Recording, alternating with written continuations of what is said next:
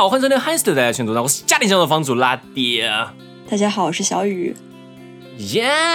今天是嗯星期二啊，星期二啊，星期三 怎么意外啊？星期意外曝光星期三就是拉一条的日子，希望大家能去 BIE 多的拉一条，大家多多哦评论，保保证我的不要被开除啊！这个突然以这种开场啊，其实不是这样的，今天是一期嗯没有栏目的节目啊，本来我们两周年的时候说我们大部分节目全部都安到一个栏目里面。嗯，然后其实发现也也不一定啊，有一些常规节目，有一些常规节目，然后这个一期节目，其实你要硬要说的话，其实是我们接下来会录的一期新栏目的某一个 part 长出来的一个大大型节目啊，一个大型节目。呃，这个是为什么呢？对，anyway，今天我们要聊的啊是一个比较听起来比较难以琢磨的一个话题啊，是小镇情节。嗯，小镇情节，呃，其实这个是源自于我最近看了一本书啊，是《小镇美国》。然后，其实听我们电台的听众都知道，拉蒂，呃，是之前是在那个印第安纳 Bloomington 那边读本科嘛。然后，其实我也一直有在说，哎，我还挺怀念当时那种啊田园牧歌啊，非常的那个轻松的小镇的那种生活啊。其实也说的有点过了，完全没有田园牧歌，我们从来没有。没有下地 插过秧啊，这些，呃，只是只是嗯，对比之后研究生在旧金山的生活，和之后回国之后在大城市的生活，会觉得，哎，小镇的生活啊，出奇的还挺惬意的，嗯，但我其实一直都不是很理解，就是我这个小镇情节啊是如何产生的，或者说这个东西我为什么会有这样的一个情节，然后。其实，在我们之前的聊天当中，其实小雨也有和我聊过，就是其实我们对于我们在一小镇啊，对，小雨其实也是本科在 IUB 上课，我们其实在一个小镇生活了同样长的时间啊。对，小雨还工作几年啊，然后没 有几年，就半年，哪有几年？半半半年，对，在在我对在我那个呃延迟毕业的那半年，小雨在工作，对，然后呃嗯，这我们是同样长的时间，但是。结果上来看啊，小雨好像就没完全没有和我对于小镇一样的那种，嗯，就是怀念也好啊，情情绪也好。然后我就觉得这个东西我挺想 figure out 的，它到底是什么。所以读了那本书之后呢，我们我突然就觉得啊，茅塞顿开啊，很多东西呢，我觉得呃也和我最近的生活啊比较的贴切。我最近所经历的一个变化呢，其实也是从成都到了上海嘛。然后成都虽然说不是一个小镇，成都是一个。一线城市，现在是一线城，一线城市我不管，我觉得成都就是一线城市啊。好的，嗯，一线城市。但是不得不说，从地理上呢，或者不是说地理上，从呃就是地理上吧，就是物理上来说，成都的面积是一个比较小的一个城市，呃，当然不不算天府新区这些啊，就是说呃活动范围内吧，就是我年轻人活动范围内还是在主城区里面，面积比较小。然后相对来说呢，其实它的社区啊也是比较小。然后最近搬到上海啊，社区一下变大之后啊，都让我重新经历了一下那个从布鲁明顿搬到旧金山的时候那种感觉。然后，嗯，所以说我就对于我的这种情怀啊非常感兴趣。所以说我就想着，哎，要不然今天啊就找来小雨来聊一聊啊。既然我们都是有在真正的小镇啊生活过的这个经历，我们就通过这本书，然后再通过我们的一些调查，我们来稍微聊一下，就是。关于小镇情节这个东西啊，它到底是怎么一回事？然后包括它是如何影响不一样的人的。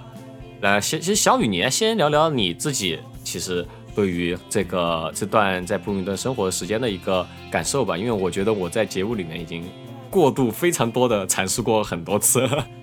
哈哈，嗯，我的感受就每一次听到拉蒂讲，就是对于我们学校的。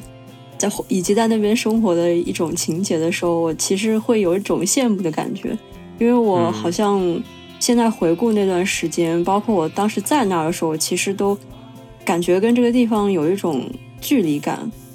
嗯，然后我现在呃回回忆起 IU 呃 IU 的，就我们学校的关于镇子的很多都是跟人有关的东西，就不会给这个地方带上了很多嗯。比较重要的回忆，把它全部都挂钩在了以后可以延续的人的身上。然后现现在想起来，就是感觉我我当时在里面的时候，我很清楚的知道这只是处在世界的一小部分，然后这是一个 college town，就是一个像美国概念的大学城，然后在这里面很热闹的，嗯，进行着很多事情。然后我参与其中的同时，我就觉得还有很多事情在别的地方发生当中。然后当我比如说暑假或者是后面，嗯，离离暂时离开，或者是现在目前是永远离开这个校园的时候，永远离开有点过。对，这这片永远作为本科学生身份离开这个校园的 时候，我我就会嗯，就会想，就是那那段日子把我变成了一个什么样的人？我在那时候是什么一个一个状态？所以是有有一点就是站在外面去看的那种感觉。嗯，对，呃，怎怎么说呢？我我觉得首先我们要先介绍一些比较基础的知识吧。啊，嗯，首先我们先说一下，就我就我这一部分吧，拉蒂这一部分和我们这个节目契机的这本书呢，它的背景其实是，其实这本书我感觉好像也是最近才出版啊，大家应该也在各大书店看得到。那它是罗伯特乌斯诺的，我这个人他的姓到底中文是什么？我每次都记不住，是罗伯特。伍斯诺啊，伍斯诺的 那个一本著作，这是罗伯特，他是一个普林斯顿的一个教授啊，之前是社会学的 chair，然后现在他是以那个宗教研究的一个 director，然后他就是其实一直会比较专注于美国社会这方面的，呃，包括是城市，包括是乡村，也没有像主要是小镇的。这么一方面的研究啊，风土人文研究。然后他自己呢是堪萨斯生的一个人，他之前也是一个小镇居民。然后所以说他对于小镇的嗯这个情节和社区精神这些也是比较感兴趣。然后呃，然后我们今天呢，我们虽然说我们是聊小镇，然后可能但我们选取了一个样本啊，其实主要也就是我们生活的那个小镇，就是印第安纳南部的一个大学城，嗯，叫 Bloomington，也是我们之前上大学的这个城市。然后其实有读过这本书之后，我才发现一个问题啊，就是我们一直都会叫布鲁明顿屯子屯子，然后就说布鲁明顿很很小很村，嗯，但其实理论上来说，行政划分上来说，布鲁明顿其实是个 city 啊，是个 city，呃，然后嗯，如果你去查一下的话，你会发现布鲁明顿它人口啊，居然是达到了九万，然后。而且学生人口其实也就两三万的样子，其实也没有达到那么高的一个地步。所以说，总的来说还算是一个大城镇了，大城市了，city。然后，呃，如果是真的是像书里面描述的小镇的话，其实它一般调查的都是七百人到上上到两万人这么一个数量级的才叫小镇。然后那种地方可能很多年沃尔玛都开不起来，然后会受到很强的那种当地的。那种农业的那种抗衡啊，然后沃尔玛都无法进入的那种才叫小镇。嗯，但今天我们不是很想纠结这个问题啊，因为我们所说的小镇情怀呢，这个东西它甚至都可以套用在我对于成都的一个感情上，所以说它其实是一个对于一个较小社区的这么一个怀念和一个喜喜爱。然后呃，是稍微再介绍两句 Bloomington 吧。Bloomington 的话，它其实是在美国的 Midwest，呃。一般我们会说是中部啊，但其实准确来说，时间上是在东部。呃，但所以说，所谓中部，其实我们一般说的就是 Midwest，就是包括了比较有名的，就是俄亥俄州啊、伊利诺伊州啊、爱荷华州、印第安纳州这种所谓的大农村地区，也就是五大湖和大平原地区啊。然后我们那个地方，总的来说呢，呃，就原来我其实有抱怨过啊，就说嗨，就是 嗨从哪儿来？呃呃，对我是个成都啊，呃对，然后我就说，哎呀，这个我原来有一次喝醉了，在我的一个 Indianapolis，就是当地人的朋友家里在聊，我说，嗨呀，我们这个地方太无聊了，就是所有的音乐浪潮、文化浪潮都没有从我们这里经过过啊，但其实也是没有说对的啊，其实也是在九十年代呢，也是有发生过 Midwest。Emo 这个音乐浪潮，这个是属于第二代的 emo 浪潮，然后它相较于老的 emo 音乐的 hardcore 和 punk 气质呢，其实有更多的比较 nerdy 的情意平平易近人的那种邻家男孩的感觉啊。然后 somehow 我所讨厌的那种我们布鲁明顿的那种人的衣着品味啊，这种其实也是一种 fashion 啊，这种也就叫做 midwest emo fashion，这种就是非常平易近人，非常格子衬衫啊，非常那种宽松牛仔裤啊，那种非常看起来超不乐队的那种搭配啊，其实也是一种 fashion。然后比较著名的乐队就是 American Football，然后还有 Cap and Jazz，然后大家可能对前者也比较熟悉吧，嗯。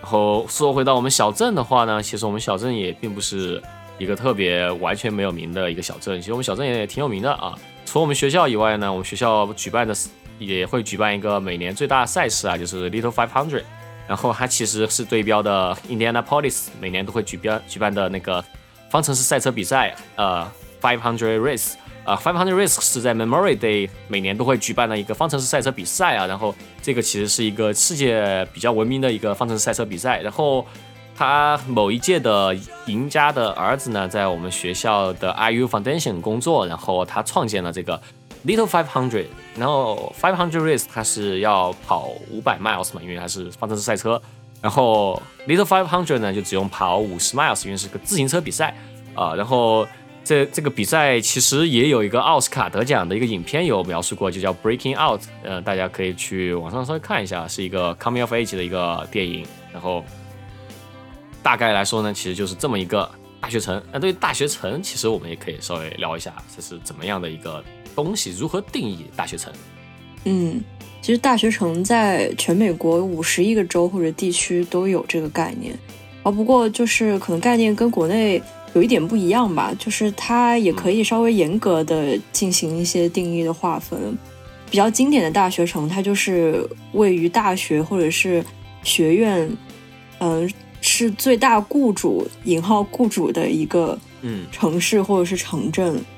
它就是教育渗透在经济还有重心的地方非常多，基本上学生人口就是至少会占这个镇常住人口的百分之二十。嗯，大大学就是这个城镇的核心部分，它会就是形成它的社会生活核心，就是教育会渗透到就是城镇居民日常的生活还有思想当中。所以就是我们其其实我们也知道某一些，就比如说在波士波士顿那边的大学城，比如说麻省理工，然后哈佛在那边那个 Cambridge 区，或者就是后湾区，还有就是西雅图那个 University District，就是大学区，也能算是大学城。但是那边还主要是城市生活主导的这个文化圈，嗯，所所以也可以比较复杂的讲。但是就是美国经典的大学城提到的时候，应该讲的是前面的那一种，嗯嗯。为什么会形成呢？嗯，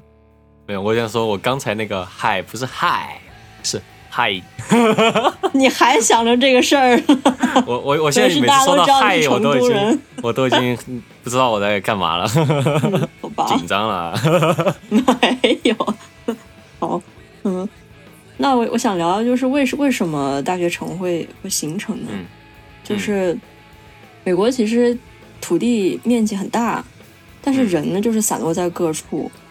我觉得是是宗教就使得人就更有更有虔诚感，然后大家其实也渴望，嗯，渴望有一种归属感吧。然后所以在情节上面。很多人可能会觉得，就把你的小镇打造成一个社群共同体，其实最好的方式就是开一个大学。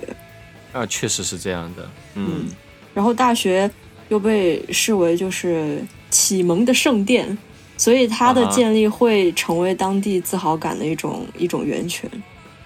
嗯嗯，对对，就就是其实呃，这这个我也是可以稍微聊一下吧，就是我大学。也不光是对于大学生，其实大学或者是中学或者高中那种学校，其实对于小镇来说是至关重要的一个东西。就很多小镇它的消亡啊，其实也是和他们的学校搬出他们小镇是有关的。然后在《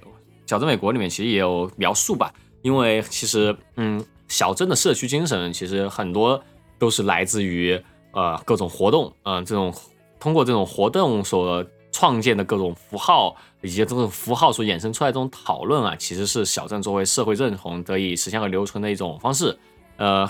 就是比如说，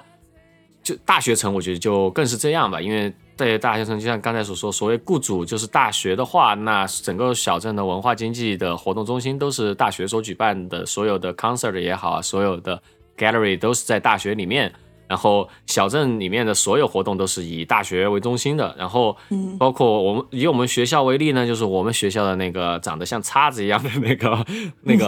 符号，嗯，对，那个其实 somehow 就是一个符号嘛，它其实可以出现在就整个州的各种小镇的各种地方都会出现，这个东西会给人带来一种他们的社会认同感。我们同时我们会叫自己是 Hoosiers 嘛，对，然后、呃，在在另外一方面，其实小那个大学会产生这样的一种连接感的一种另外一种方式，也是通过创造一个敌人。比如说，对于我们的大学来说，我们跟另外一个大学，我们这个大学叫普渡，是有一定历史上的比较复杂的渊源吧。然后我们在 somehow 把它当做我们的一个对手啊，就是每次他们的和我们学校的球赛比赛呢，也会成为我们小镇轰动一时的话题。然后很多人其实根本也完全不在意比赛，也完全不在意排名，但他就是会去去认同这个东西，去稍微去讨论这个东西，然后这样的事情也会让我们强化我们的认同。对嗯嗯，对，就是怎么说呢，在大学城里面，就是这种学校精神的感觉嗯很强，就是感觉这整个城市会有一个主题，就不是说教育这个主题，哦而是啊，你叫什么名字？就是我我们是 Hoosiers，对，然 后、啊你这么一说还真挺像主题就是乐园的对对对，是 主题乐园。啊还有还有颜色搭配，就是这个东对西是你进入这里之后就很明显感觉到的。然这确实是这样的，是对吧？其实我们学嗯校的、我们学校的周边很丑，但是进去久了你就就是会穿。还行，嗯还那你没，穿，挽回一下。我我我我有我啊！你说吧，好，挺好看的，就有些 还是有些厂、有些厂盗版的，还是有些厂盗版的。嗯，就它整个整个 College Town 有很多的呃嗯能量在，嗯，就是我我会感觉就是你你在这个地方也没有什么其他的事情在进行，嗯所以你会把就对有趣事情的这种喜欢和和期待，就全部会投射到对学校的喜欢上面，然后你会觉得得你是这个学学校的人。但是如果在可能在大城市的话，你觉得哦你是这个城市里的人更多，因为可能在大城市。嗯这呃某一个学校只是这个城市里面的其中一个环节，其中一个嗯嗯，拼图。对，然后对，就就是如果在城市里的话，嗯，城市里的生活就不会周旋在你的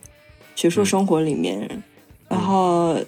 就举办一些活动也也不会因为你是学生，然后而考虑到时间什么的。在相反，就是在可能在大学城里面的时候，很多活动是按照学校的时间、学生的需求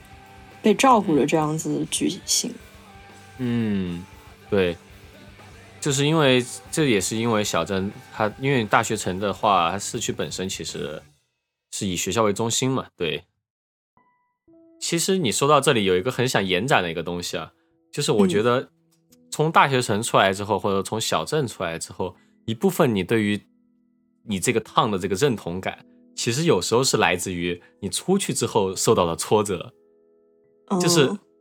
就是你在你在这个小镇子里面的时候，你会觉得啊，我是呼吸儿，的，不其实其实也不一定是因为这个让你觉得满足，而是因为别的事情。我们待会儿可以聊这个，你会可能感到满足之后，你出去如果受到挫折之后，你总觉得有个地方啊，在那个地方我是挺开心的啊，我是呼吸儿，是指你们不懂我。嗯，其实有一个在书里面其实有提到一个很很强的倾向，就是所有的小镇人民都会觉得，都很多小镇人民他是去城市生活过，然后再返乡的，然后是主动选择这样的生活，然后他们会觉得自己懂得一些城市人民不知道的一些东西，然后呃，somehow 就是城市人民对于他们的这种瞧不起和鄙视，让他们更加的团结和认同自己的身份。我觉得嗯某些程度上可能也有这种影响，嗯嗯嗯，那这个就让我想到我们学校的老师，就我、我们学校老师会让我感觉有一种沉淀的一种一种功力在，嗯，啊，沉淀的功力怎么说呢？就是嗯、呃你会呃听到他们分享自己的的一些见闻、一些经历、做的研嗯。究，然后其实地区还有方面跨度的很大，但是他们嗯。选择在这个地方，因为小小小镇的这个就是大学城这个概念的这种教嗯的环境，就是很适合做来、用来单纯的做研究和去嗯。嗯教书，然后所以在这个地方待着，其其实跟就是你你的能能量呃你的智慧与否无关，而只是嗯。因为这个、这个地方它少了很多推波助澜的东西，就更多是看你你你个人，嗯，我觉得在就是你看似机会更少的地方，更加嗯检验你整个人的状态吧，然后。嗯嗯，我就感觉遇到过一些教授，好像他们比较能沉得下来，更知道自己在干嘛。也不说大城市的 的老师不不是，但是他们会很明确给我这感觉吧。嗯嗯，我我我会觉得在大城市我所遇到的，就其实，在旧金山遇到的老师，他们会身上会带有一种很强的城市的印记，反而我觉得会更多一点。嗯嗯对，嗯，确然后。好其实你就聊聊到教授这件事情的话，我在想，就是嗯，我我其实挺想也有个关于教授的一个故事啊，然后我会想，这个教授这个故事会让我觉得，就你说到小镇里面大家更沉淀下来，知道自己在干什么，但我觉得小镇里面我之所以沉淀下来的一个原因，是因为我觉得我的 ego 被安放了，就是我会有一种，就是有一种自我评价，也不能说极高吧，自我自我评价非常正面吧，可以这么说，就是有一种非常安安稳的正面的一个感觉。呃，这个其实就是怎么说呢？呃，在书里面有讲到，就是说小小关于小镇的这个人的世界观这个东西，就是当时我在小镇的时候也是可以去联网的嘛，也是知道现在世界上在圈电圈电是什么东西。但是我记得有一个教授的故事就是这样的，就是我那个教授，我他当时是那一年到北京红砖美术馆办了一个展，对，然后呃，当时他觉得就是这个事情对他来说是全州这一年最大的一个展啊，然后他也非常的骄傲，然后他每天就我记得那一个月的时间吧，因为我有上他好几节课，他在不同的课上面都专门花了一整节课来讲他去办展这件事情，就真的是给我留下了很深的印象啊。然后当时那段时间我非常的崇拜他，我非常崇拜他，嗯，就是崇拜他到一个程度，什么程度呢？就是我和我的，因为我是他的，相当于是他的 BFA 嘛，嗯，然后他的我们就有好几个 BFA 就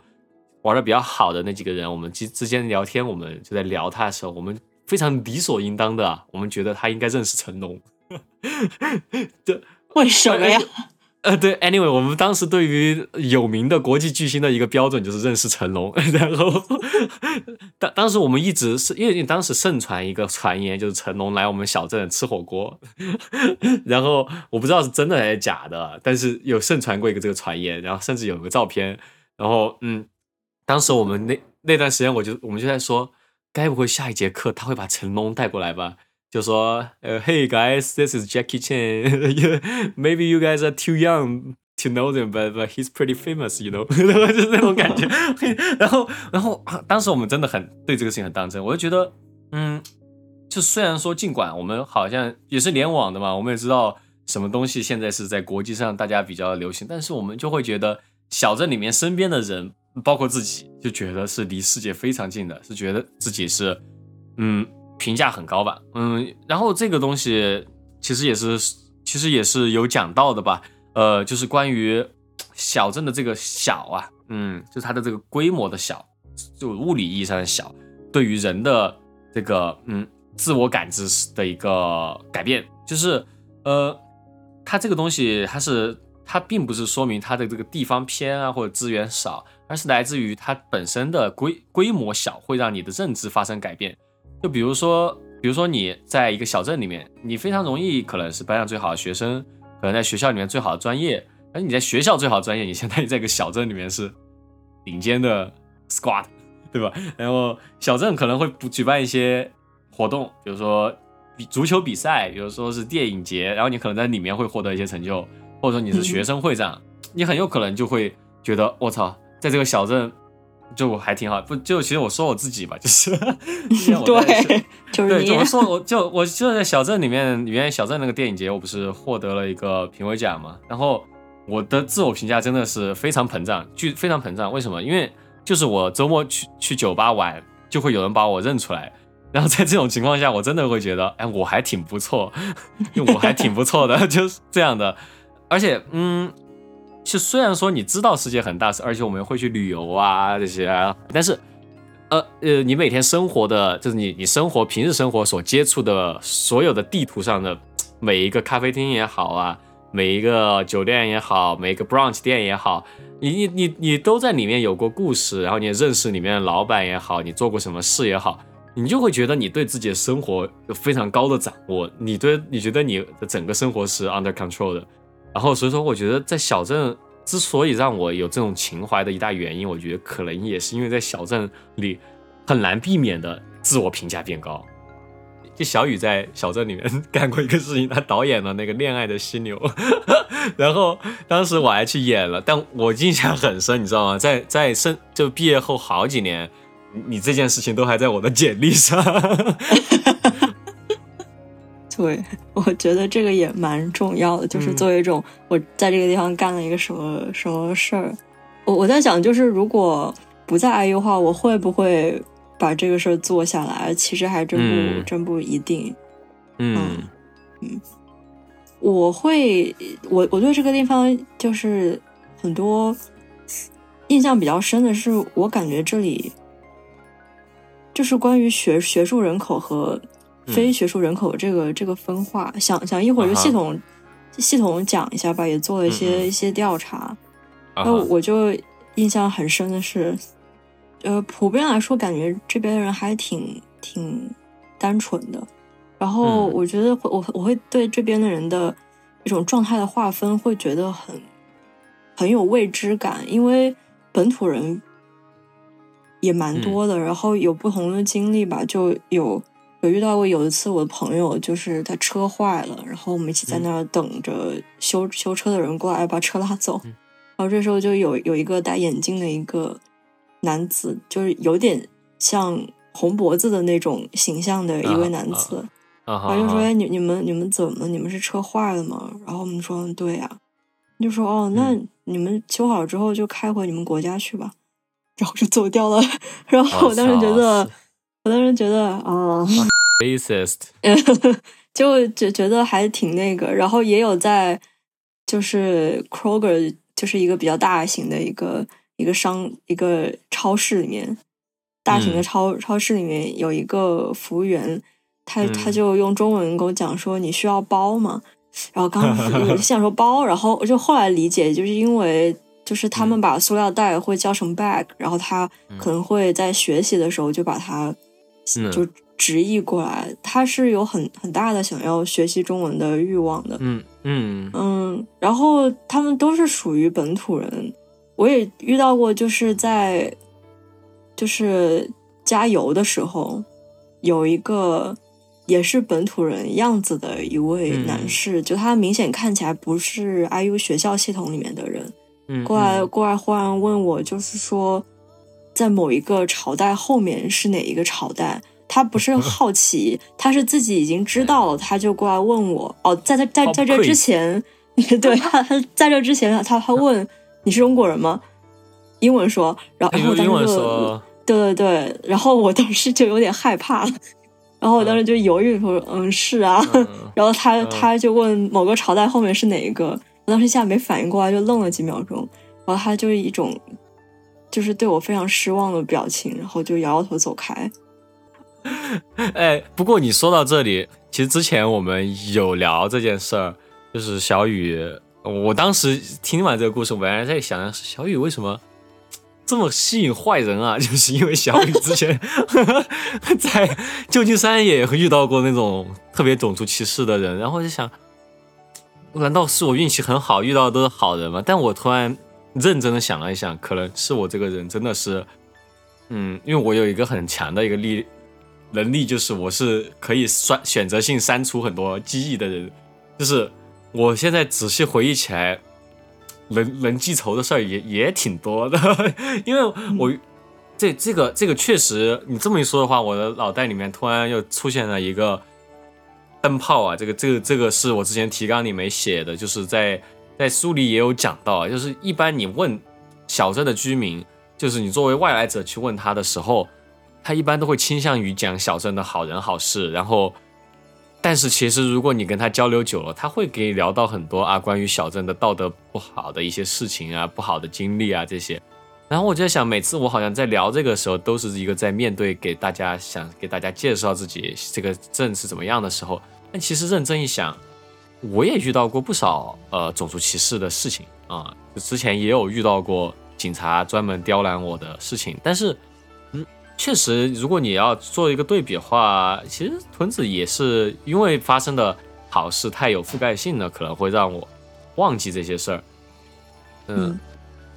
然后呃，这就我印象很深的一个事情就是啊，就书里面说了就 exactly 一样的话吧，就是我其实是有一个经历啊，就是我之前有骑车去那个梦龙湖，呃，梦龙湖开车去，呃，出奇还挺近的。居然骑车出去还挺远的，就来回居然骑了俩小时。然后就是我快回屯的时候呢，就很精疲力尽嘛。然后结果在过马路的时候呢，就摔倒了。然后嗯，就这就摔，当时其实摔倒是一个离校区比较远的地方。然后当时在那边比较聚集的人，其实都是一些不是学校体系的人。然后而且而且其实我看起来挺可怕的一些摩托党啊这些人。然后当时让我印象很好，就是因为。就真的 literally 我感受到了什么叫做，就你骑自行车在路上摔倒了，就整个 block 的人都会来扶你这件事情。就这句话是在书里面有的，就是嗯，就我我很惊讶于这句话会真的完全出现在书里面吧，就因为确实是这样的。而且当时我觉得我看起来不像是一个大家会想扶的人，因为我在摔倒前大骂了一句 fuck，我我觉得我很很粗俗，我觉得我这个人看起来，但是就。就因为我觉得有两次都是那种我觉得小镇里面看起来特别不是学校体系，然后特别吓人的那种，我印象当中的所谓红脖子就是摩托党这种人，有两次其实都是遇到困难都是他们来帮我，然后他们特别的温柔，然后也特别的嗯，还特别耐心吧，就是会专门坐下来陪我，要等我完全没事，然后车把我送走之后才会走掉，然后我就会觉得。这个小镇人真的太好了，但是其实你认识这硬要客观来说的话，这小镇也有很可怕的，也有纳粹，然后也是有呃 racist 警察，然后甚至有路上，哎呀，这这个挺常见的一个事情，不知道小有没有遇到，就是路上会突然窜过来一个人说给我钱，有遇到哦，嗯，后来有遇到过一两次，对对对，也也是有很多怪人的，但是好像确实是。这个完全是出于我的一个小镇情节，我把他们给忘掉了。在我在对于其他的人表达小镇是怎样的一个社区的时候，嗯，那那你觉得你在描述成都的时候会有这种感觉吗？哦，exactly 是一样的感觉。我描述成都的时候。就比如说你，我住在成都那几个月，你让我说成都，我可能会说到很多成都不好的事情啊，天气又不好啊，然后啊找工作机会又不多啊，然后可能呃日料店没有那么多，就很多东西我可能可以说出来。但你现在问我的话，我觉得成都就是天堂啊，成都好的不得了啊，又亚啊，又又潮啊，这个天气又是温度又合适，但是就是就是如果你不是一个嗯。我在成都的时候的一个成都人，就社区类的人，然后你来找我讨论成都的话，我一定会忘记我在成都所有的一些小的抱怨啊这些。嗯，我觉得就在小城镇的话，呃，怎么说？因为大大差城市被介绍的或什么会比较比较多，然后人群的划分也比较明显，所以你对这个。城市具体什么感觉是可以有预见性的，但是每个地方都有自己自己的江湖，在小一点的地方的江湖，你可能只有自己品的时候，你才能感觉到。嗯，然后你你其实摸不透了，所以就是比如说我在屯子的时候，我会觉得各种经历组合在一起，让我也很难讲出来这到底是一个什么地方。但是这种很独特的东西带回到自己身上，再去跟别人分享的时候。会因为这个，这这份，嗯，别人的不了解，你想要更多的去解释它，去讲它的特点，嗯，去 defense 它。但但那你说说真的，我觉得另外一方面的话，你有没有感觉，就是小城镇你很容易让它成为你的自我认同的一部分？就是比如说，也不是小城镇吧，小社区吧，啊，就是比如说在嗯，在成都啊，我就我我就会 C D C yeah，在在呼在那个 I U，我就觉得啊，我是 Hoosiers，但我从来没有在旧金山的时候说，哎呀。我是根本没有没有一个词来表述，三番没有这三番人听起来像唐人街的人，对吧？对，然后你在我你在那个我在上在上海，你就你就会觉得这个城市就对啊，这就是个城市，然后我住在这儿，然后就很难说任何的就是说认同感的东西。然后在北京，我更更是也是没有任何认同感，我甚至就觉得我。对，在北京非常高密度的被嘲笑普普通话，这个 这个让我很难受。没有每个人见我都说你的普通话怎么啊？我记得印象很深，就是我们青年都市指南那个都市青年影展的时候，就是不在北京站的时候，有在那个嗯那个 venue 门口在那里摆摊子嘛，然后就有人过来问问我一些东西，啊，你们这个什么什么什么情况啊，什么展啊这些，然后我就说啊，这是一个影展的。然后他说：“哦，你是台湾人吗？” 然后我觉得 就是，我就觉得啊，就是对，对于自己普通话不好这个事情，被非常集中的会在北京被 被架起，很难受。然后，然后，但但是我就觉得，可能真的就是因为大城市太多元了，然后你你很难说，呃，这个我，哎，你硬要说的话，其实也有一些，也有一些就是认同感，就比如说贝斯上海这个说法，贝斯上海，然后比如说 New Yorker 这个说法。但但但是你这个说法的感觉好像更多的是我在这个地方，然后我在这个地方做一些事情啊，想完成一些事情，但你不会觉得啊这个东西它本身就保护了我或者怎么样。其实三号也有，但是我感觉是不一样的一个感受，我也不太好意思，就是我也不太好用语言说出来怎么回事。嗯，嗯，如果就讲地域小一点的地方的话，我记得我之前去年的时候有一个朋友，他就。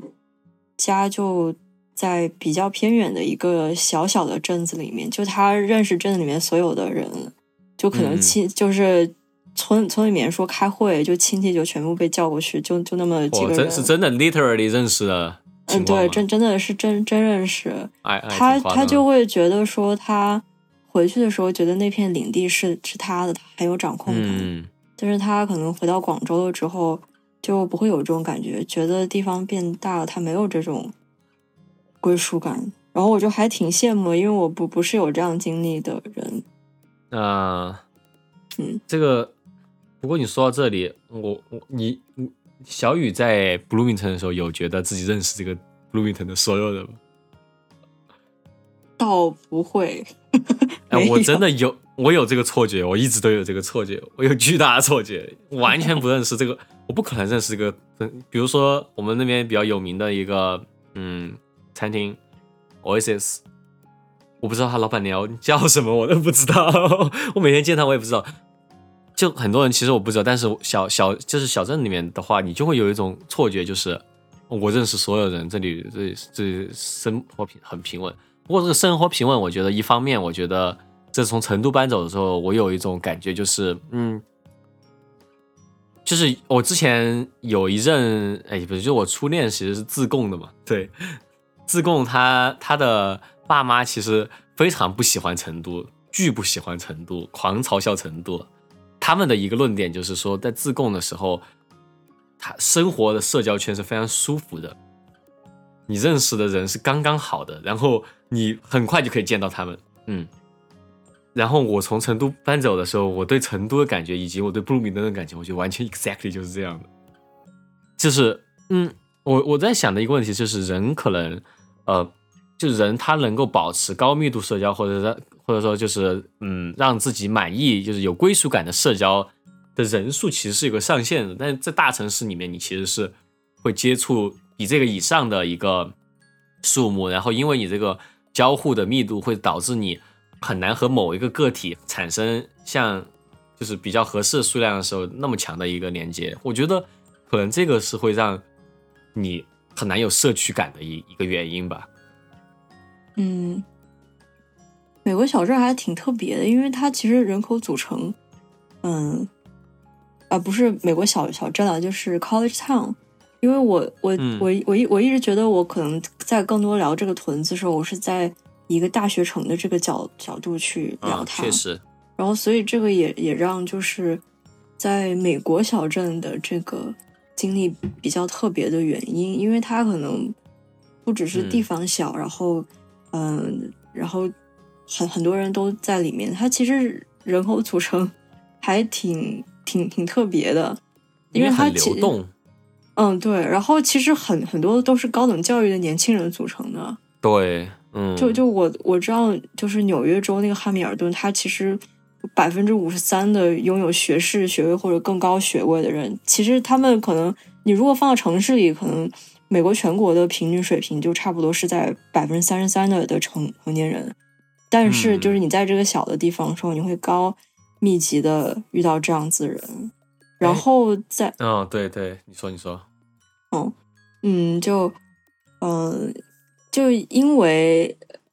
在。上世纪四十年代的时候，因为二二战，然后美国政府、美国联邦政府花了很多钱，所以就想要通过振兴城镇来获得更多的发展，然后同时也因为更多的呃想要满足更多人的需求吧，培养更多人才，然后所以那个时候开始就是，尤其像这种 multiver 呃 multiversity，就是这种综合性大学就开开始。扩展在啊五十年代到六十年代的时候，有很多就已婚未婚的，还有二战归来的士兵啊，就很很多人，其其实很多人都获得了文凭，就文凭的发放量都比以前多。然后大学城的建立也是因呃为了迎合这些所谓客户的需求，所以就建了公园，建了健身房，建了电影院，然后大学就变成一个城中之城的这个概念。但是这个过程当中也就分化了，就是大学城里面不同的两个完完全分离开的社区，就我刚刚讲到的非教育人口和学术人口，嗯，所以在在这个分化底下的时候，你会有一种很特别的感觉，就当当你作为其中一个阵营跟跟另外一个地方交集的时候，你你其实是挺无序的。嗯，我我我我说这个东西可能就。形成一个很特别的景观嘛，这个其其实他们研究里面也会提，就是有一个专门的一个名词叫做 town and gown，就就是 town 就是这个城城镇，gown 的话就是我们比如说毕业的时候穿的那种学士袍这样子的东东西，它是一种小博士一种现象，蛮复杂的现象存在在美国。嗯，在一九五九年的时候。就美国有一个住房法案，就是这个这个计划，就就是为大学进行收购或者是改进的城市提供二比一的联邦配套补助金。也就是说，就是一一个从总计五百万的大学扩建项目，会给这个城镇带来一千万美元的资金。然后，所所以就是以这种方式来力求让大学和城镇现代化。但是，其实到后面。扩张就慢慢的停止了，主要是因为后面可能汽车的普及，嗯，然后各种科科技的发达，让通让通勤变得更容易，然后所以你在就是人员更加嗯高教育程度的情况下，再加上各种科技的普及，会会人们会更容容易搬出这个地方。就是，尤其是可能后来新诞生的这些中产阶级，就会造成可能内部的虚空，所以整个大学的扩张就逐渐没有意义了，所以它可能就停在那边了。嗯，我觉得咱们就是我们对学学校的一种自豪感的一个一个点嘛，就是学校的样子。一般 college town 它那个学校的。建筑都很有特点，然后面积大嘛，然后基本上就是美国很多这种大学城里面的学校都是坐落在一个像郁郁葱葱那样的一个环境当中，就是有很很多草和很多很多树这样子的区域在。嗯，这个其实就是有一定程度上面是源于某某一种信念，就是他们觉得在。就最好是在自然的环境里面进行研究。就我我查到，就是就美国第二十八任总统威尔逊，他在一八九零年还在担任普林斯顿大学校长的时候，就写过这样一个话，就翻译过来就是：“理想的大学学习本质上是苦行僧，需要一个 僻静的环境才能蓬勃发展。”就这可能代表他们一种、一种理念吧。就是“苦行僧”这个词，就拉丁可能就是我们听起来压力会有点大，但但就是确实是。他们想要通过这样的一个嗯环境的规划，为学术研究创造更多的便利。嗯，确实。就美国校园的样子，其实它建筑风格，嗯，可以主要分为两种吧。尤其是在可能就是四十年代扩建之前，就其中一种就是，我就。嗯，有一个设设计，就中央公园，纽约中央公园的那个设设计师，他的设计基本上就是植根于田园主题的，就是会喜欢把湖泊啊，或者是河流这种这种自然环境放到设计当中。所以他和他的孩子其实设计了很多大学的校园还有设施，麻省理工啊或者什么，就是。圣圣路路易斯、华盛顿很多很多大学的这样的设施，哦，不过我现在回忆起来，就是 IU 其实那种框架比较大，其实还蛮蛮欧洲的。确实，嗯嗯，我在非常的哈的霍格沃茨。我我就我我就查到，就是说美国很多大学其实是有一个法国建筑学家。那中文名叫勒诺特，希望我翻译对了吧？就是他，他开创的是一种就所谓的理性主义建筑，就有点模仿那个凡尔赛宫那样子的非常法式正式的一种建筑，就是可能每个植物、每一个轮廓都有它的意义和目的，就像像像这样子是这样子的设计风格，在美国还是比较流行的，在大学城当中。哦哦，你这么一说还真是，因为。但除了一些新的新的那个新的那种建筑以外，其实好像每个每个楼还有每个那种小小树林这些，其实都是有又有一些说法的一种，然后高低起伏这些，其实设计的都还蛮蛮讲究的。嗯，呃，不，这个是在可能校园本身吧？我觉得校园外，刚刚刚也讲到，就是大学城除了学校本身，它其实。按照人口的聚集，其实能划划分一些不同的所谓社区。然后我 印象当中，就是我可能感觉有距离感的一个存在，就是兄兄弟会区域。它其实就是可能在学校或者在学校边边上面。然后我每次路过就是一条街，兄兄弟会、姐妹会可能在另外一条街上面。嗯，然后就就是就是。就是兄兄弟会去就叫那个 Fred Room，然后他他他整个他整个，因为可能大家可能在美国电影里面，尤其青春片里面，可能对这个族群会有一点了解。然后我觉得我看到了，可能跟我之前了解的差不多。我会觉得它是一个风景线，是一个比较特别的人口聚集，文文化景观。嗯，对。他他这个美国兄弟会怎么说？我觉得其实越是在大学城里面，就越会势力庞大，或者说是引起重视吧。因为这个东西，毕竟很多人也是会一直写在他们的简历里面，然后也一直会影响他们一生的一个社交圈子。嗯，当然我之前有试过 Rush 兄弟会啊，就所谓的经过他们的考验。嗯，我觉得那个太非人的考验了，我 我受不了这种东西，有点吓人。说实话，有点吓人。嗯嗯，会让你去，就每每每个周末，就是会让你开车，呃，做代驾，做代驾，就是学长对学学长喝醉了，你你去把他代驾回去，然后嗯，还会，我我我有接触过一个姐妹会，他们他们在 rush 那段时间，你每天都要穿旗袍，每天每天就穿旗袍在大街上走，然后。为什么呀？我我我我 I don't know，因为那是那是一个那是一个中国的姐妹会，中国姐妹会，然后中国姐妹会，对中国学生一个姐妹会，嗯，反正就是挺挺吓人的吧？我觉得这种集体生活我过不了，受不了。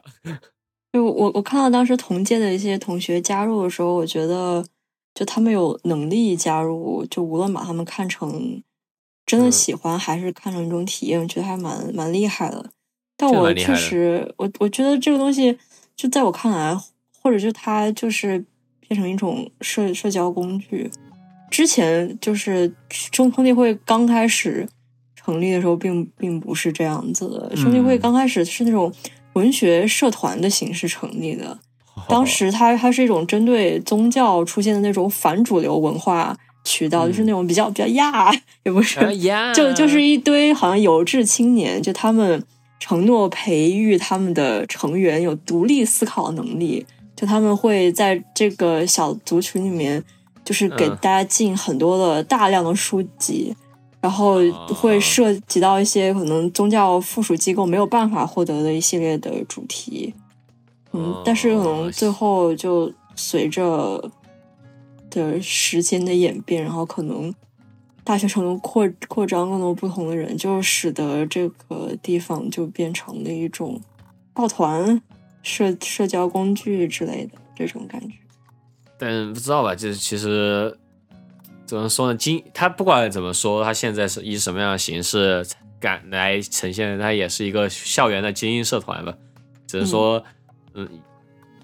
反正加入进去的人还挺厉害的，但我我是受不了。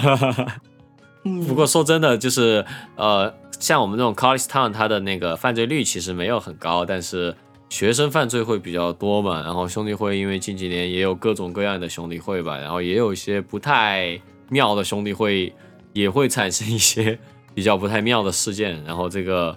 呃，这是挺复杂一个东西，我觉得这个可以开一个单独的电台来说了，这个我们现在说不清楚。开一个单独的电台节目是吗？啊，对，不是不是专辑啊啊，说不清楚，你根本说不清楚啊，根本说不清楚。美国的这种综合性的这种 college town 学校类型，其实可以分成三种。就每个嗯，就是每一种都有一个对应的那种昵称吧，一个对一个一个一个一个叫法。我们学校应该是属于属于呃，我要讲的这种叫做 flagship years，就直接翻译过来就是旗舰持有者，可能大概能从这个翻译名字里面能感觉到一些东西。就是这整个 college town 就是一个很大的一个城镇，然后这城镇基本上就是以州名。命名的一个大型公立研究型大学的所在地，然后像这些城市，它是会经常会获得联邦的研究资助的，所以它也算是一个受过教育的一个精英的家园。然后它它除了吸引本州的学生，嗯，也会吸引很多的国际学生，像我们学校就是啊。不过不过它这里面。关于这个旗舰持有者某某一个介绍，我不知道在我们州是不是这种情况。就说，由于成熟的以高科技为重点的经济，广泛的社交活动选择，以及总体上更年轻的人口，许多毕业生选择在毕业后留在这样的城市。嗯，某些专业吧，我觉得有有可能的，也有可能。我们那个城市其实也算是，就是我们州第七大城市嘛，有很多。有很多的人其实也不会不会想去真的去离开自己的州生活的人，其实也蛮多的，也是一个很好的选择。嗯，可能我觉得工科或者是那时候高高高科技为重点的经济方面比较重点的地方更能够留住人。嗯，对对对，我们学校其实更多的是都是以都是以那个教，其实我们学校其实很多留下来的更多还是以学校为中心留下来的。其实之前，嗯，确实，对，之前也有人会留在我们这个城镇的非学校的一些单位去上班。我所接触到的很多，其实都是比较小的公司，然后，但其实这样的生活会非常好啊。说实话，就是他可能不会企及像大城市，比如说加州啊，或者说是纽约这种高的这种工资，但是在我们小镇生活非常绰绰有余。其实完全可以理解，很多人会留在这里。嗯嗯，确实。嗯，第二种的话，就是它来自于一八六二年的时候，林肯总统签署的一个土地拨赠法案。就这个这个法案，就是联邦政府给合乎条件的州拨地一百二十一平方公里，就是大概三万亩。然后像这些土地呢，嗯，或者将这些土地出售之后的资金，就是必须来建设以传授农业和机械知识为主的大学。但是，当然，这这这些大学它其实也承担一些相应的责任，就是他们，嗯，就是呃，通过这个法案成立的学校被要求承担一些公共服务的一些一些责任。而这种大学呢，就有一个名字叫做 Land Grant Proletariat，就是翻译过来就是土地赠与无产阶级。他们就是比 较专注在应用科学上面，所以可能跟就是东海岸那种更古老、更成熟的那种那种呃精英主义还有知识氛围会比较不一样。嗯嗯。然后另外一种呢，就是可能很多人听过文理学院，然后像像。这样子就是比较私有的，可能叫 private college estates。就像这样子城镇，其实就比前面讲的，就是这种赠地大学，还有像我们学校这样的州立大学要小很多。就是学生基本上不会超过五千个人。它其实就比较，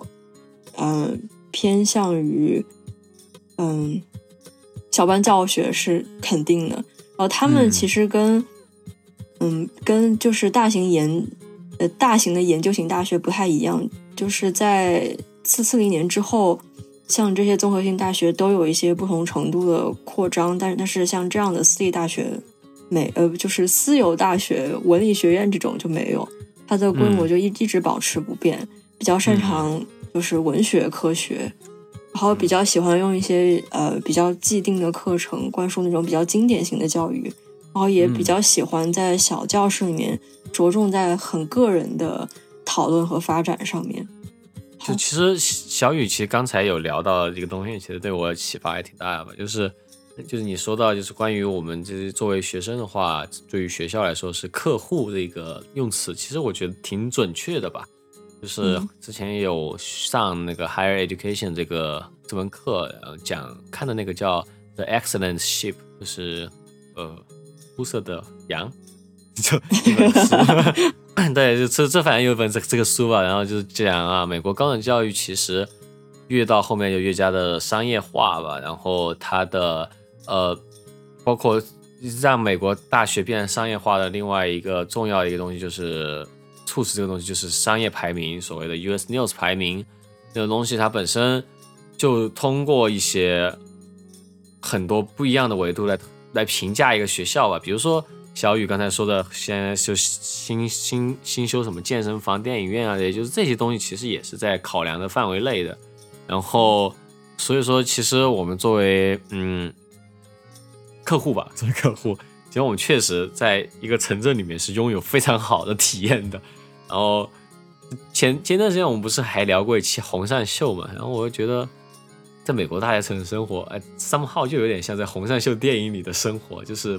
完全的一个高高知的一个 bubble，就是你所接触的所有人都是呃 higher education 背景的人，然后嗯，所以说其实呃我们用这个来讨论小镇情节的话，肯定是不准确的，就我们的经验讨论的小镇情节，因为呃因为这个确实是更多的是。只能够局限于 college town，但是，嗯，我觉得更多可能，但是也也有一些普遍性的东西吧，就是作为小镇的一些认同感啊，包括我如何，其实 somehow 也是用小镇的这个身份认同，在我以后去到大城市工作生活当中来武装自己的精神啊，让自己找到一些归属感。嗯，我觉得这这都是很很正常的事情。呃，然后。呃，当然这期节目我们肯定就是讨论嘛，也不是说哎小镇情怀怎么回事，然后我们今天也不是要把这个小镇情怀给杀死，对吧？嗯。所以说，我觉得我们今天可以以一个非常小镇情怀的那个 fun fact 环节来结束我们的节目啊。我们来，我们来稍微义务为 IU Bloomington 打广告啊。就假如说你来到 IU Bloomington 学习，或者说你是来玩吧，就如果是你是来学习的话呢，到大三二十一岁之后啊，你可能才真正的可以开始了解这个小镇。为什么呢？因为我们 IU 我说 Bloomington 吧，都其实是一个酒文化还非常盛行的一个地方。就在我们的 downtown 啊，有非常密集的酒吧，然后也有很多比较不错的一些酒吧选择。我在最后的最后啊，来一个 fun fact，就是关于 Indiana Bloomington 的酒吧精选推荐啊。那个其实我其实主要是想推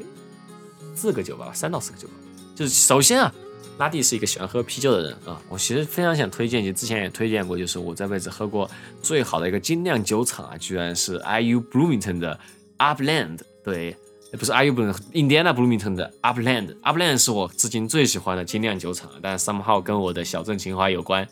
但是它确实是有我喝过最喜欢的 Wheat 啤酒，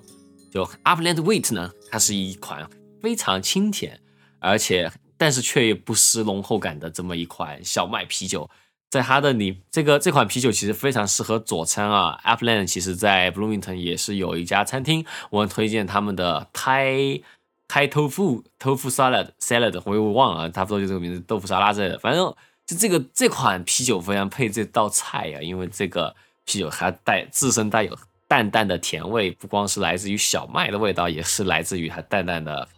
甘橙的味道。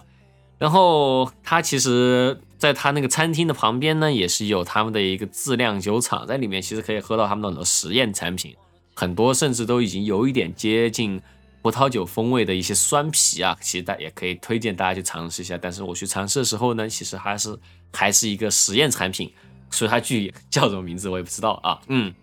然后既然你说葡萄酒的话，我还要再推荐就是我们小镇的另外一个酒厂是葡萄酒厂，叫 Olive Winery。啊，这个也是我至今最喜欢的一个 winery 啊，就是我这这这个 winery 的中文是什么？我有点说不清楚，反正就是一个综合的，你可以品红酒，也也可以买红酒的，然后他们也酿红酒这么一个空间吧。然后其实我之前之后啊，其实我去到加州之后呢，搬到加州之后呢，我也经常会去 Napa 去喝红酒、喝葡萄酒，但是我觉得体验啊都不会有 Olive Winery 那么好，因为 Olive Winery 它是。印第安纳最大的一个葡萄酒厂，也最早的葡萄酒厂，然后它的葡萄酒相对价格非常低廉，但种类也很多。然后它的那个品酒 test 呢，其实你好像只需要十八美金，你就可以品到八款酒。然后他们的小饼干也非常好吃，在他们那个 winery 里面也是一个很惬意的一个小湖啊，你可以在那里野餐一下午，然后在那里度过周末。然后呢，这个比较传奇的一点呢，就是他的 winery 的一个创始人啊，是我们学校法学院的教授。他一开始呢，只是自己酿着好玩，然后没想到越酿越多之后，居然可以开一个 winery 了，然后就被举报了啊？为什么呢？因为其实，在印第安纳呀，所有没有说允许的事情都是不允许的，只要有人举报你，你就会出问题啊。对，然后所以说呢，他正好啊，因为他是法学院教授，所以说就通过他的努力，居然推动了立法，他就成立了这么一个 winery，啊，就是。相比于那种拉帕这种地方，那种哎非常高雅、非常贵，然后就只能给你一点点酒的那种 winery，Olive Winery 其实可以非常的一次性满足，一发一发入魂啊，一次性满足，一本满足啊，然后会让你呃可以很便宜价格喝到各种类的葡萄酒，然后呢偶尔还会举办一些小活动啊，然后本身离布鲁明顿这个城市也不远啊，就是稍微开上高速公路一会儿会儿啊。你就要稍微注意一下，你就拐进去，就可以到 Olive Winery 了。如果你到 Olive Winery 报上 Hi You Studio 名字呢，是没有任何的折扣的啊，这点也没有办法啊，没有办法。另外一个我想推最后一个想推荐的吧，其实就是 B Shop 啊，B Shop 是我很喜欢的 Bloomington 的一个 music venue，其实也就是 live house 啊。很长一段时间，我都以为 Bloomington 没有 live house 啊，其实 B Shop 是我们这里的一个 live house，它非常 chill 的一个地方啊，然后也不是那种像国内 live house 那么精精美的一个地方，但是 somehow 它的 DIY 的那种感觉让人还挺喜欢的。其实它有时候也会有不错的乐队会来，比如说之前来过比较好的一个乐队就是 Real Estate，然后可能能容纳也就差不多五十人吧，是一个比较 chill 的一个，可以在那里认识很多当地艺术家的一个。小艺术空间啊，如果有做音乐朋友，在疫情之后也可以去巡演一下，给 IU Bloomington 的学生带来一些有趣的课余生活啊。大概就是今天的 fun fact 环节，耶耶。嗯，你你刚讲的这些，我有些去过，有有些没去过啊。但是，呃，嗯感觉就是可能去过的时候，跟谁去，然后见到什么样的人，就是感觉很踏实，然后可能能很清晰的记到他们的面孔，所以可能讲，这种小镇情节的话，就是这这种连接到每个人的这种感觉，还蛮好的。嗯确实，你会记得你，因为美国的酒吧他会问你是 open 还是 close 啊、o p e n 其实就是你把你的卡就放在他那个酒吧那个柜台，然后你就一直点一直点，你喝完之后再给你结账。我就经常把自己的卡呀落在那个 B shop 的那个酒吧柜台上，这有多醉啊！所以我和那个酒保啊，三号还挺熟的，眼熟的，挺眼熟的，对。挺眼熟的，可还行。我也不知道他叫什么，对，每次跟他聊天都是啊，我一把卡漏在你落在你那儿了，哎呦，你就当我上班你再来拿吧。啊然后既然你都我都来拿卡了，来再来喝两杯吧，然后第二天又落在那儿了。我我想到可能在，就比如说现在可能大部分人工作了之后，嗯，先先且不说疫情把大家会困在一个地方，嗯，主要是你的生活比较规律了之后，你很难从某一种环境里面抽出来。如果是嗯在大城市奋斗的话，可能关于归属感这方面会少一点，然后你也没有啊选择，就就是你生活节奏的一种一种余力在。嗯但，但是还还是还是祝愿大家不管生活在哪里，就是都能够嗯找到自己比较舒适的一种生活方式。对，find your own people 啊，这样希望大家偶尔也打乱一下自己的生的生活节奏，去各种社区。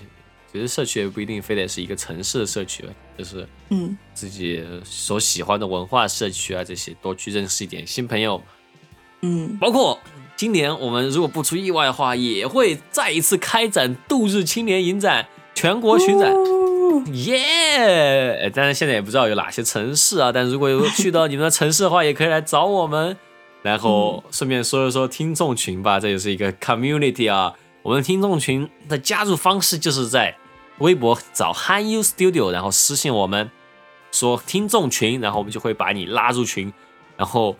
呃呃，我们会尽量运营啊，尽量尽量运营，是大家也多整点活吧。就我非常欢迎大家来我们的群里面啊，来展示一下自己的易发技啊，多讲点笑话，我们可以进行一些易发技比拼之类的一些活动。虽然说，嗯，我觉得易发技好像在国内没有太普及啊。这个，那今天小雨在最后的节目最后来展示一个你的易发技吧。啥是易发技啊？就你要讲一那种一发入魂的笑话。发入魂笑话嗯，啊！你又让我讲笑话，就是 我之前我之前给别人播我们聊那个年度专辑那一期，然然后你你说小雨讲个笑话吧，然后别人爆笑，你怎么可能讲出笑话？然后果然我讲不出来。嗯，嗯，硬硬编一个吧，来吧，对，就只用最后一个笑话，今日呢小雨呢最后的笑话，警察为什么不能是卷头发的？为什么呢？但是这个，因为他是执法人员，是，但是这个这个很烂呢，我觉得没有一发入魂。还行吧。那个最近在看那个，最近最最近最近在看那个，哎呦我操！最近我在看那个什么秘密内幕啊，女警的逆袭啊，里面有个警察就是卷头发的。接接上吧，接上，就这样吧。那今天的节目就这样了，观众朋友们，拜拜。拜拜。